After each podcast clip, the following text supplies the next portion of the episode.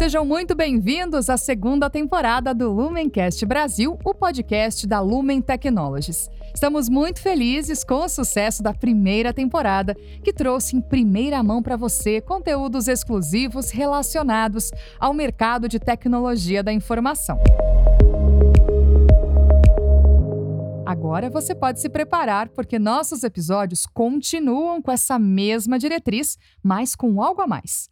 Além de temas ainda mais agregadores para o seu cotidiano profissional, teremos dicas quentíssimas e práticas dos nossos super convidados para aplicação instantânea no seu dia a dia, com o objetivo que você alcance resultados ainda mais positivos em sua carreira.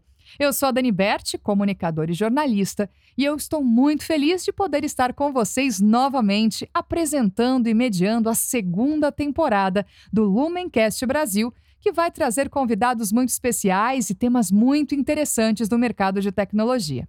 Imperdível, não é mesmo? Falando em segurança digital corporativa, vivemos um fenômeno, no mínimo interessante, nos dias de hoje. Os ataques cibernéticos vêm aumentando e as empresas não conseguem acompanhar o ritmo das inovações criminosas. Por isso, cada vez mais é preciso contar com especialistas para indicar as melhores soluções para cada caso. Assim como na vida real, as quadrilhas vêm aprimorando seus golpes e a todo momento somos avisados por meio das TVs, WhatsApp, Telegram, são vários canais, o que nos ajuda a nos prevenirmos e escapar. No mundo cibernético é assim também. As empresas especializadas recebem informações de novos tipos de ataques e, na sua maioria das vezes, consegue desarticular, aplicar uma vacina a tempo ou, no mínimo, reduzir drasticamente os prejuízos. Alguns dados para nos situarmos deste novo ambiente. Os ataques de ransomware em 2021 superam o dos últimos cinco anos. Mais de 80% das violações cibernéticas envolveram o elemento humano, incluindo ataques sociais, erros e uso indevido de software. Valor médio do resgate de ransomware subiu 45% em 2021. Esses dados são do portal CEO Advisor. E no episódio de hoje, pela primeira vez, trouxemos dois convidados especialistas para nos detalhar ainda mais sobre o nosso tema de hoje, sobre segurança digital corporativa. Nosso primeiro entrevistado tem como hobby jogos eletrônicos, LoL e Dota, também gosta de viajar para locais exóticos, é fã do universo de vinhos e cervejas artesanais, é pai da Sofia de 9 anos e do Enzo de 8, que hoje moram na Itália. Ele é formado em e-business, comércio eletrônico, no Institut National de Télécom de Paris, na França, pós-graduado em sistemas e telecom pelo Inatel, mestre em administração pela UFSC, tem 21 anos de experiência no mercado de TI para grandes empresas e hoje é account manager pela Lumen. Seja muito bem-vindo, Tiago Sanches. Olá, Dani, tudo bem? Obrigado pelo convite. Vamos lá, tenho certeza que esse assunto será extremamente interessante para todos os nossos ouvintes. Tiago, Vamos lá, antes da gente começar, queria que você falasse para a gente como é a pronúncia correta do Instituto Francês no qual você estudou. Ah, é difícil mesmo. É o Instituto National de Télécommunications de France. É muito interessante. Agora sim, excelente, muito obrigada. Tá vendo? Tem até sotaque francês. Bom, gente, o nosso segundo entrevistado tem como hobby automação residencial, ambientes inteligentes, também gosta de viajar para locais exóticos e esotéricos, é fã de churrasco, hambúrguer e cervejas artesanais, toca violão e ukulele, tem dois pets, a Belinha e a Cacau. Elas já têm uma conta no TikTok, vamos ficar com essa informação, que é bem bacana. É pai da Bianca, de 8 anos, e da Gabi, de 13 anos. Ele é formado em engenharia de telecomunicações e fez MBA de gestão empresarial. Tem mais de 22 anos de experiência no mercado de conectividade, data center e security. Hoje é account manager da Lumen, São Paulo, ajudando grandes empresas nos seus desafios de TI e segurança. Seja também muito bem-vindo, Daniel Marques. Oi, Dani, obrigado aí pelo convite. Tudo bom, Thiago? Vamos fazer um bate-bola aí bem legal aí para o nosso podcast. Maravilha, Daniel. A gente também agradece a sua participação, você ter topado estar tá aqui com a gente para falar de um tema tão interessante que é a segurança cibernética. E para a gente entender né, esse tema de segurança cibernética, é importante compreender quem são os participantes e o que está em jogo. Então eu pergunto para você, quem são os players, os tipos de hackers, né? E quais são as motivações em realizar um ataque ou um crime digital? Quais são as ferramentas, os métodos de ataque existentes? Bom, Dani, tem vários aí tipos de hackers, né? E cada hora vai surgindo, vai aumentando mais a lista, mas eu elenquei quatro aqui principais que eu vejo como peça-chave, né? A gente tem o White Hats, que são os hackers que a gente diz hackers do bem, né? Eles muitas vezes são profissionais que descobrem, que investigam, é, que descobrem vulnerabilidades, por exemplo, profissionais que fazem pen test, análise de vulnerabilidade que a gente vende, tem esse produto, né? É, esse daí são considerados white hackers e são os hackers do bem, né? Esses daí eles têm realmente uma intenção de aperfeiçoar, aprimorar a segurança aí das empresas e ficam muito satisfeitos, né? Eu acho que qualquer profissional fica muito satisfeito quando descobre alguma coisa e consegue criar uma vacina, igual quando um astrônomo descobre uma, um cometa, né? Leva o nome dele, né? Um planeta. É, é mais ou menos isso daí também o sentimento deles. Eles que, que acabam vasculhando aí, por exemplo, um produto que a gente tem aqui de pentest, né? Esses hackers do bem, o, o, hacker ético, ele vai vasculhar as vulnerabilidades e quanto mais aperfeiçoado ele for, melhor vai ser o trabalho, né? Mais, é, com mais detalhes ele vai conseguir executar esse pentest e dar os resultados aí para os nossos clientes. É bem interessante, o ethical hacker, o hacker ético, existe até uma certificação para comprovar que ele é um hacker do bem, porque no fundo, no fundo ele tem os mesmos conhecimentos que o hacker do mal né? Mas ele usa os seus conhecimentos para poder agir da melhor forma possível para defender as vítimas dos cybercrimes. Tem uma grande diferenciação entre os tipos de abordagem de, de, de hackers, né? Acho que os demais pontos, por exemplo, o Black Hat o hacktivismo, que a gente vê, por exemplo, da Rússia, pode ser levado também um white hat. Então, muitos dos profissionais de TI que querem também derrubar essa ideia criminosa das guerras é, físicas estão fazendo isso é, logicamente, via os ataques cibernéticos, né?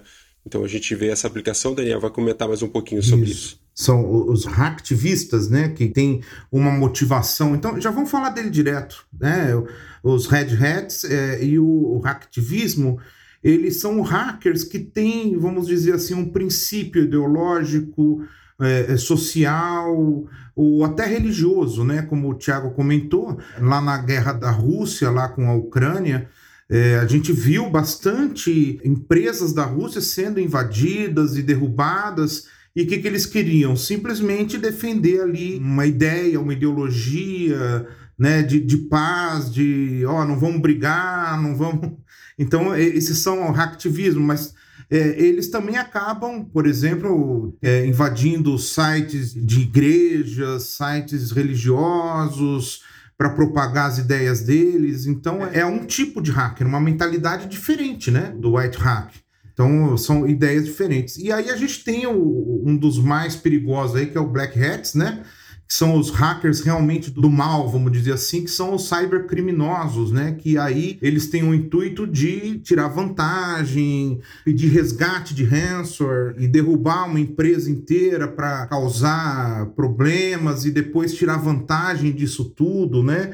Esse eu acho que é um do, dos mais perigosos, que o que mais tem acontecido. Esses que querem lograr lucro, né? Ter vantagem financeira na maioria das vezes, né? É isso mesmo, tá? O Black Hat ele foca na obtenção financeira. É, acho que esse é o grande boom que deu na, em termos de segurança cibernética está na obtenção financeira, né? Como eu consegui lucrar com esses processos de segurança cibernética. Bom, pergunto agora para o Tiago o seguinte: desde 2015 a gente vê as principais consultorias globais apontando um grande aumento no volume de ataques cibernéticos dos mais variados, que segue em crescimento vertiginoso e não há previsão de estabilidade. O IDC, por exemplo, com pesquisa estruturada no Brasil e no mundo nos últimos três anos, coloca que as empresas possuem como principal prioridade no orçamento de TI o investimento em ferramentas de segurança. Então, na visão, né, na sua visão, Tiago, qual é ou quais foram os grandes motivadores do aumento agressivo do crime cibernético? Ah, isso é uma pergunta bem interessante. Se você vê lá na época de 1990, você estava até falando de uns hobbies que eu, eu gosto de jogar, né? E eu jogava um, um, um jogo chamado Warcraft 2. Tá? Esse jogo já era pela internet e era pela internet de escada. Tá? E também era um jogo de múltiplos players. Tá?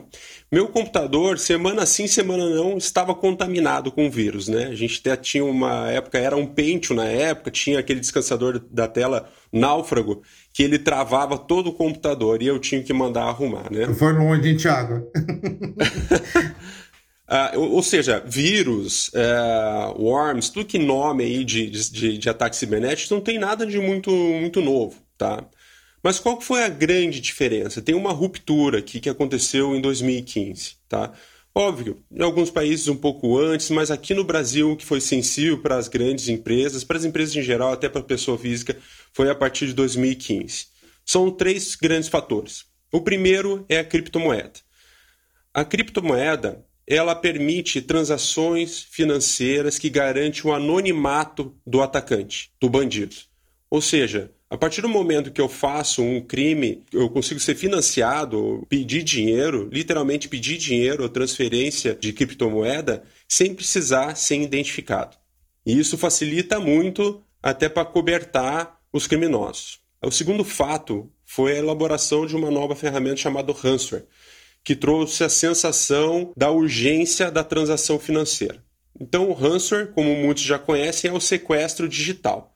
Sequestro mesmo. Eu entro lá, sequestro a tua informação, teus dados e bloqueio a sua tela. E lá na tela vai aparecer a seguinte: você tem 24 horas para você me pagar. Se você não me pagar, eu vou apagar todas as suas informações. Isso foi um grande boom. Isso já teve até uma grande evolução agora. Qual é a grande evolução?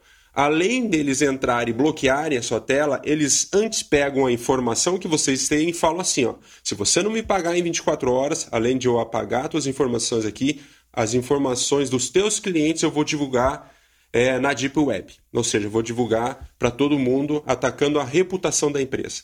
E o terceiro ponto é a Deep Web, que nada mais é que um grande mercado negro, tá? um mercado livre na qual você pode fazer compras de uma série de coisas ilegais, mas o principal papel desse boom do cybercrime da Deep Web foi que ele proporcionou a pulverização das ferramentas de ataque. Isso é muito forte. Então, você não pega hackers com tamanha capacidade tecnológica em desenvolver e poder atacar tantas empresas assim. Mas lá eles elaboraram um canal na qual você pode comprar vírus e você pode comprar inclusive vírus sobre serviços. Tem uma sigla lá chamada de RAS, que é Ransomware as a Service, que você compra quem você quer atacar e como você quer atacar e que tipo de informação você deseja atacar. É muito surreal, né? Pensar que existe uma plataforma, enfim, um meio que você pode até fazer, você pode escolher. Esse né? ponto aí que o Thiago falou, é, ele é muito interessante porque isso virou um negócio do mercado negro, né? E aí você tem, por exemplo, até empresas especializadas em negociar o resgate, né? Igual como, como um sequestro físico, né? Não vem lá o negociador da polícia você contrata um negociador especializado para negociar com o hacker e você. Né? É, é bem interessante isso. É, é, e só falar entre números aqui, é, antes de 2015 você via aí uma, uma perda em torno de 100 milhões de dólares a partir de 2015, com esses três grandes fatores, essa tempestade perfeita do cybercrime saltou para cima de 5 bilhões de dólares de, de prejuízos. Então é uma diferença muito grande, eles estão evoluindo muito rápido e tá difícil de conter, muito difícil. Até os grandes players aí de, de sistemas vêm comentando sobre isso, que estão com dificuldade de acompanhar a velocidade que o cybercrime traz aí no nosso, nosso cenário atual. Oi, falando justamente nisso, né, na visão da vítima, da empresa, como vocês comentaram também, é, agora eu queria que o Daniel falasse para a gente como, né, essa vítima, essa empresa, ela se defende, né? No segmento em que ela atua, o que é mais importante priorizar em termos de investimento e segurança? É, o, o investimento em segurança, ele é muito amplo, né? Eu posso, é como se eu fosse é, é, é, querer o máximo de segurança para minha casa, dentro de um condomínio. Então a gente tem que avaliar muito que tipo de empresa que eu tô, é, é que, que eu preciso proteger, é, até onde eu vou, né? Normalmente o CISO é o responsável, né? O profissional responsável pela cibersegurança daquela empresa, ele tem tudo isso em mente, ele sabe até onde ele pode ir e o que ele deve é, proteger. Um, uma coisa muito importante aqui, antes de sair gastando, investindo e, e protegendo o perímetro, é, criptografando tudo, é, eu tenho um, um, mapa, né, um data mapping no LGPD, fala-se muito isso, né, do data mapping, do o, que eu preciso fazer, aonde eu tô. Então, essa é uma das coisas que a gente precisa ter em mente na hora de planejar um investimento em, em cibersegurança. E aí, procurar empresas, por exemplo, nós da Lumen, conseguimos fazer toda a cadeia, né? Ajudar o CISO lá das empresas, desde ali do comecinho, levantar todas essas informações para ser mais assertiva aí nos investimentos. É, pegando um ponto, acho que até para reforçar aqui o ponto do Daniel, você pode analisar a defesa de duas formas, tá? Para simplificar, né? A invasão e a invasão. O que é invasão? A invasão são todas as ferramentas que impedem que o bandido entre na tua casa. Tá? Então você vai colocar lá um portão, você vai colocar os cachorros, você vai colocar a câmera de vídeo monitoramento, vai contratar uma empresa de fora para fazer a ronda da sua casa, vai colocar a cerca elétrica e assim vai. Essas ferramentas que você coloca na sua casa física é exatamente ferramentas que você vai colocar para proteger a sua empresa numa questão digital, numa questão lógica, tá? E a segunda forma de ver é a evasão todo mundo sabe, né? Não existe 100% de segurança em nenhum tipo de sistema, né? Você não está seguro em 100% das vezes. Então, o que acontece? Fatalmente, em algum momento, pode ser que o bandido entre na sua casa. Se ele entrar, o que, que você vai fazer para evitar que ele saia com o dinheiro na mala, né? Então, essa é a ideia. A solução de evasão é para você encriptar os dados, para você fazer descoberta de dados sensíveis e para você poder também fazer a guarda das chaves, né? as chaves que abrem as portas desse dado. Tá? Então isso é muito importante. Eu acho que a forma mais simples de ver a segurança do lado de quem tem que se proteger é que ele tem soluções para invasão e soluções para evasão de dados. Mitigar os dados aí realmente, né? Aqui só um, um parênteses, tem um ponto muito interessante, né? Hoje as empresas de seguros, seguradoras de modo geral, né? Elas hoje têm seguro para esse tipo de situação, obviamente, né? Não vou lá contrato uma policy, eles vão ver o que você está fazendo para mitigar para que não aconteça isso, né? Mas se acontecer e você tiver dentro da, da, das regras ali da policy, eles vão te fazer a cobertura desse mitigar, né, o prejuízo. Excelente.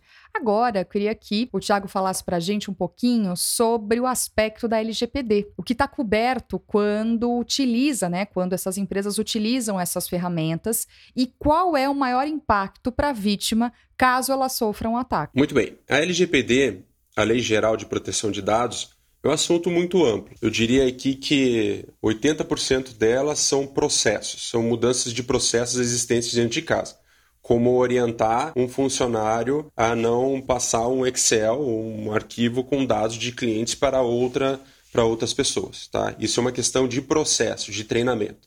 Mas tem a ver, é, é, tenho muitos cuidados aqui que podem ser defendidos por sistemas, né? Por proteção de usando soluções, né?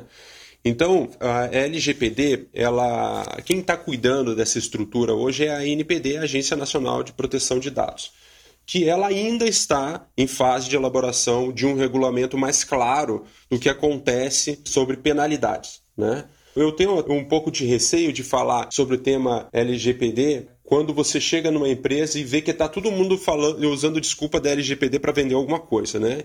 Então, esses tempos atrás, a gente chegou numa empresa e eles falaram que teve um fornecedor de no break, no break é utilizado para não parar as máquinas, né? E aí ele falou por causa da LGPD estava vendendo no break, que não tinha nada a ver uma coisa com a outra. Né? Ou seja, virou uma desculpa, assim, vai. De alguma maneira, tá ali. Está sempre esse, esse argumento comercial acabou sendo utilizado por todo mundo agora. Exato. Então, assim, acho que a maior preocupação em relação a esse tema é o que a LGPD pretende defender, que é o não vazamento de dados, é a proteção do dado em si e a reputação da empresa. Tá? Eu te garanto que a reputação de uma marca ela vale muito mais do que qualquer multa aplicada na LGPD. Sabendo que as penalidades da LGPD podem variar desde uma advertência a multa de 50 milhões ou 2% do faturamento da empresa. Tá? São multas altas, obviamente que não é de se ignorar. mas muito mais se preocupar com a reputação da marca e com os dados do cliente do que propriamente dito com a lei. Daniel complementa? É, é, a LGPD, ela, como o Thiago disse aí, né, ela já está em vigor, estão sendo montados, né, os objetivos, até estão vendo qual empresa que vai se enquadrar ou não, né, no, no, na LGPD, se são só as grandes, as pequenas, por enquanto tá para todo mundo, tá? Então, hoje, todo mundo já deve ter percebido, a gente está entrando nos sites de e-commerce, nos sites corporativos das empresas, e eles pedem para você aceitar um cookie. Né? O cookie ele vai coletar informações suas e, e vai passar para essa empresa. Você está autorizando ela então começa por aí. É, a empresa tem que ter sua autorização. Você é o dono do dado, você é o titular do dado. Então você tem que ter, tem que ter a sua autorização para poder é, trabalhar com o seu dado, né? Recentemente agora teve uma, uma rede de drogarias que foi multada em 572 mil porque ela coletava dados para vender remédio, né? E ali são dados sensíveis. Então, muitas vezes tem ali o que, que a pessoa, o remédio para que, que é, e, e, alguém denunciou e foram investigar, ela realmente acabou tá usando esses dados de forma indevida, não pediu concessão consentimento para o dono do dado, né? Então você vê que a lei sendo aplicada ela é, ela é muito interessante, né? Para nos proteger aí como forma de é, como consumidores, né? É, teve até uma discussão bem interessante sobre esse tema. Se você receber, é, digamos que tem um funcionário lá que vai fazer aniversário e a empresa decide mandar um e-mail parabenizando, né? Parabéns pelo seu aniversário no dia de hoje, espero que aproveite ao máximo com sua família, etc. Essa pessoa pode muito bem pegar esse e-mail como prova e entrar com uma ação contra a empresa porque usou um dado sensível, que seria o nome e a data de aniversário dessa pessoa, e sem autorização. A lei permite isso, de fato. A lei permite que você possa entrar. Então, esse regulamento, que a gente comenta tudo, é porque o regulamento é que vai dar as caras, vai definir até que ponto essa lei pode ser aplicada, que tamanho de empresa pode ser aplicada e como seria o tratamento de uma determinada ação. Nesse caso, pode ser. É, hoje não tem claramente é, qual o nível de aplicação para esse exemplo que eu dei. Pode ser é, uma, uma multa de altíssimo valor, por exemplo. E aí eu acho que quando a gente fala de LGPD, né, é, como o Thiago disse, é, 80% disso daí são processos. E, pasme, é, muitas empresas não sabem o que ela tem é, não sabem qual é o dado, o que precisa ser protegido, o que não precisa. Então a gente consegue ajudar as empresas, por exemplo, fazer um, um mapeamento desses dados, né? Para onde eu vou antes de, mais uma vez, sair investindo comprar no break, né, Thiago? Compra no break porque a LGPD vai precisar. Exatamente. Uma coisa que você falou super interessante, Daniel, além de, claro, fazer esse filtro de dados e também eh, direcionar quais dados são necessários serem pedidos aos clientes, porque tem muitos dados que não são necessários, já são formulários antigos que estão em sites, tem uma série de canais e não tem necessidade daquele dado, porque ele não vai gerar uma pesquisa, ele não vai gerar nada, mas ele está sendo coletado e ele pode vazar. E aí cai realmente na aplicação da LGPD, né? Essa premissa tem na lei. tem minimizar a coleta dos dados, somente o que vai precisar. Excelente. Bom. Um ponto só para só reforçar esse ainda esse tema da LGPD, quanto ele está maduro nas empresas, né? Qual é a maturidade desse, desse tema nas empresas?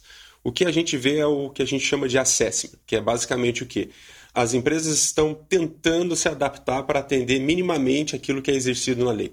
Então eles têm um profissional lá de segurança de dados que chama de PO e tem algum tipo de controle, a gente chama de relatório, né, que pode ser apresentado cada pedido. Mas em termos de investimento de soluções de proteção, de criptografia de dados, caso haja vazamento, a gente vê pelo menos 99% das empresas aqui no Brasil não tem, não tem nada. Então não dá, não dá para falar, ah, as empresas de grande já têm, que não é verdade. Bom, o Daniel comentou sobre um case, né? Sobre essa, enfim, farmácia, drogaria, e eu queria, no caso agora, tanto o Daniel quanto o Tiago falassem pra gente outros exemplos práticos, vividos aí também nesses anos de experiência, com relação, claro, à aplicação, à importância da aplicação da segurança cibernética corporativa. É um caso bem interessante, né? Um cliente de data center que foi visitar o data center e viu lá, tinha todas as proteções, camada 1 de entrada, portaria, digital e, e porta eclusa. E aí ele fez uma pergunta.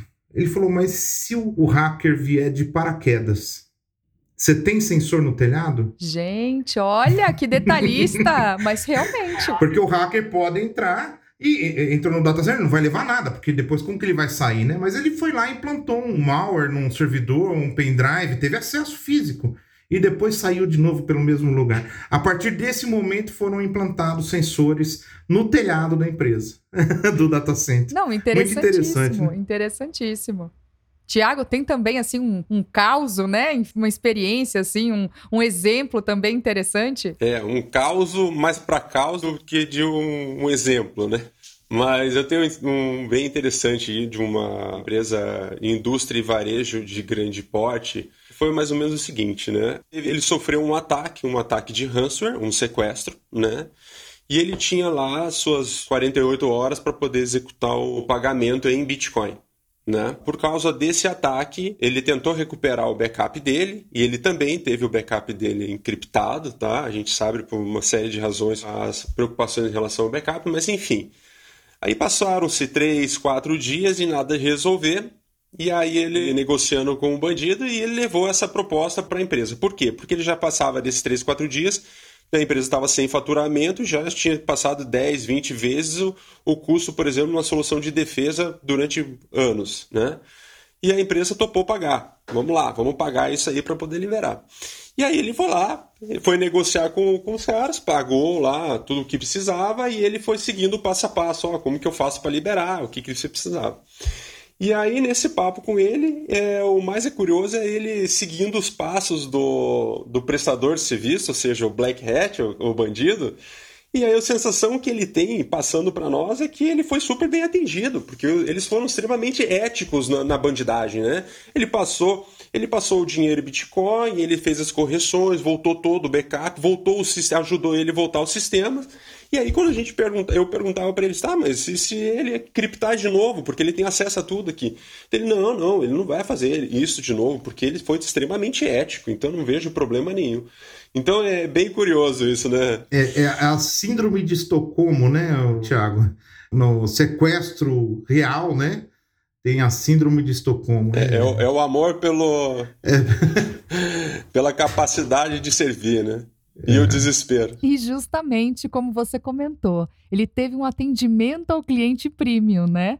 Ou seja, literalmente passo a passo, pegaram na mão, ele conseguiu retomar todos os processos da empresa, conseguiu salvar literalmente a pátria, porque realmente o prejuízo estava imenso, né? Por conta dos vários dias com todo esse problema. E reforçando ainda esse ponto, para você ter uma ideia do boom que teve, ele recebeu esse dinheiro em Bitcoin, essa conta do Bitcoin era atrelada numa conta do Twitter e ficava pingando lá no Twitter quanto o bandido ia ganhando de verba. Ainda assim, mesmo você vendo que é público aquele dinheiro entrando em uma conta do Bitcoin, ninguém conseguia pegar, porque a criptomoeda garante o anonimato do bandido. Excelente, muito conteúdo de valor. Eu agradeço ao Daniel e ao Tiago pelo nosso bate-papo do episódio de hoje. Dani, obrigado, tá? Foi muito bacana. Esse papo é muito interessante e vai longe. Vai longe e a gente vai ver isso aí anos ainda. Se prepare. Nós que agradecemos. Muito honrado em participar desse podcast com você, Dani. E você que está nos ouvindo já está curioso sobre o próximo Lumencast, certo? Para saber quando o nosso próximo episódio vai ao ar, basta nos seguir nas redes sociais. Estamos no Facebook, Twitter, Instagram e LinkedIn. Te espero no próximo Lumencast. Até lá!